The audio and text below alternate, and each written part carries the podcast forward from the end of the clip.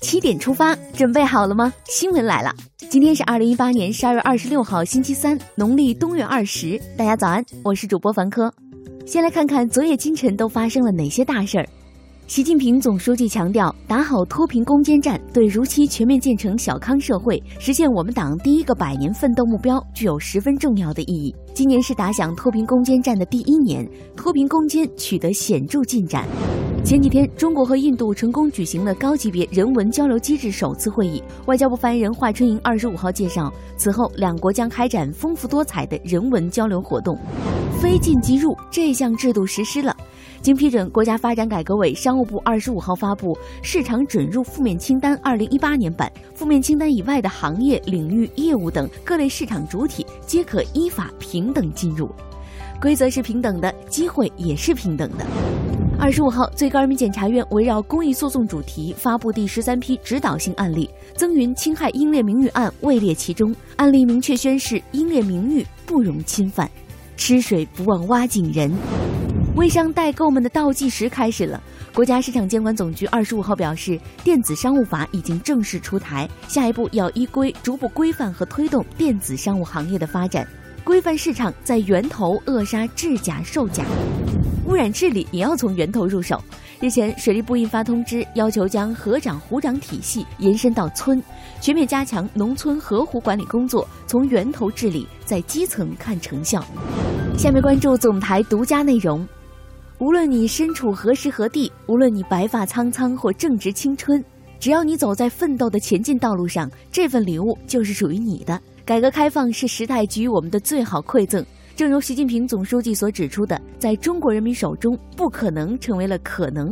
中央广播电视总台央视网推出动漫短剧《穿越时光的礼物》，大家可以在今天的嗨七点出发中找到这份特殊的礼物。接下来关注一组国内资讯。骇人听闻！昨天下午，福建龙岩一公交车被持刀歹徒劫持，沿途冲撞街道行人，目前已造成八人死亡，二十二人受伤。目前歹徒已被公安机关控制。经过初步侦查，嫌犯因与当地居委会干部有积怨，事发当日产生矛盾，持刀杀人后劫持公交车撞人。同样可怕的还有网络暴力。社科院昨天发布一项报告，报告显示，近三成青年曾遭遇过网络暴力辱骂。而当作没看见、不理会，则是青少年最常用的应对暴力辱骂信息的方式，占比达百分之六十点一七。请点击投诉举报，要文明，不要冲动。这个小伙就为他的冲动付出了代价。二零一四年七月，刘大卫通过互联网向台湾卖家购买二十四支枪形物被查获。福建省泉州市中级人民法院于二零一五年作出一审刑事判决，判处刘大卫无期徒刑，并没收个人全部财产。昨天，福建省最高人民法院依法对原审被告人刘大卫走私武器再审案进行公开宣判，改判有期徒刑七年三个月，并处罚金人民币三万两千元。司机爽约导致错过考研，这事儿到底赖谁呢？近日，四川攀枝花一名考生因滴滴司机爽约而错过了研究生考试。事后，司机赔礼道歉，并赔偿一百八十元报名费，双方达成谅解。算好时间提前走，迟到误车不会有。粗心的考生错过了机会，这个粗心的贼可被抓个正着。近日，在大连至广州的列车上，女子周某凌晨趁杨先生沉睡时偷走其手机，欲将对方微信钱包内的三千多元转给自己。慌乱之际，竟将自己微信内三千元转账到杨先生账户。因不知道对方密码，周某情急之下将杨先生踢醒，要求返还三千元。杨先生随即报警。偷鸡不成蚀把米，说的就是这位了吧？十米算是小事儿，失恋却叫人念念不忘。近日，成都青羊区商场出现了一座失恋博物馆，里面展出了大大小小一百多件失恋遗物。展览策划人周先生表示，希望大家能真诚的面对感情，珍惜现在，愿遇见都是归人，没有过客。看完身边事儿，让我们把目光转向国际。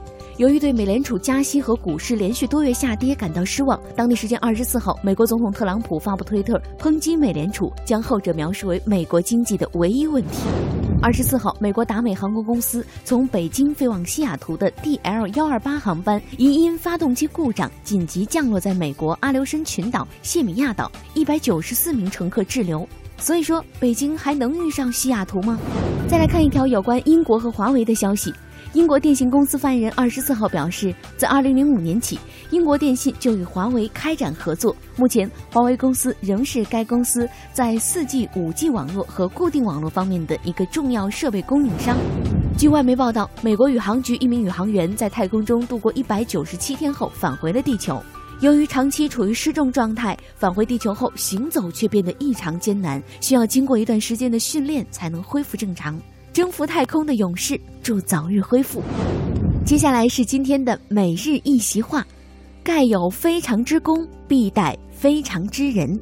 二零一四年六月九号，习近平总书记在中国科学院第十七次院士大会、中国工程院第十二次院士大会上发表重要讲话。在谈及人才问题时，引用“盖有非常之功，必待非常之人”，强调我国要在科技创新方面走在世界前列，必须在创新实践中发现人才，在创新活动中培育人才，在创新事业中凝聚人才，必须大力培养造就规模宏大、结构合理、素质优良的创新型科技人才。盖有非常之功，必待非常之人。出自班固的《汉书·武帝纪》第六，意思是要建立不寻常的工业，需要依靠不寻常的人才。最后进入今天的每日话题：六旬老人儿子失踪处摆摊三十年，DNA 对比成功，但对方并不愿意相认。儿子小军被拐失踪三十年，绵阳市涪城区的韩峰在原地修表等了三十年。近日，警方告诉韩峰，DNA 对比成功，人找到了，但对方并不愿意相认。小军告诉警方，如果相认，是不是对养父母不忠？不相认，是不是对亲生父母不孝？有网友认为，相认是给生父的等待一个结果，与养父母的养育之恩并不冲突。也有网友表示，每个人对亲情的定义都不完全一样。小军这样说，更说明他对生父非常在意。对此你怎么看？你觉得小军做的对吗？如果是你，你会怎么做？欢迎留言分享。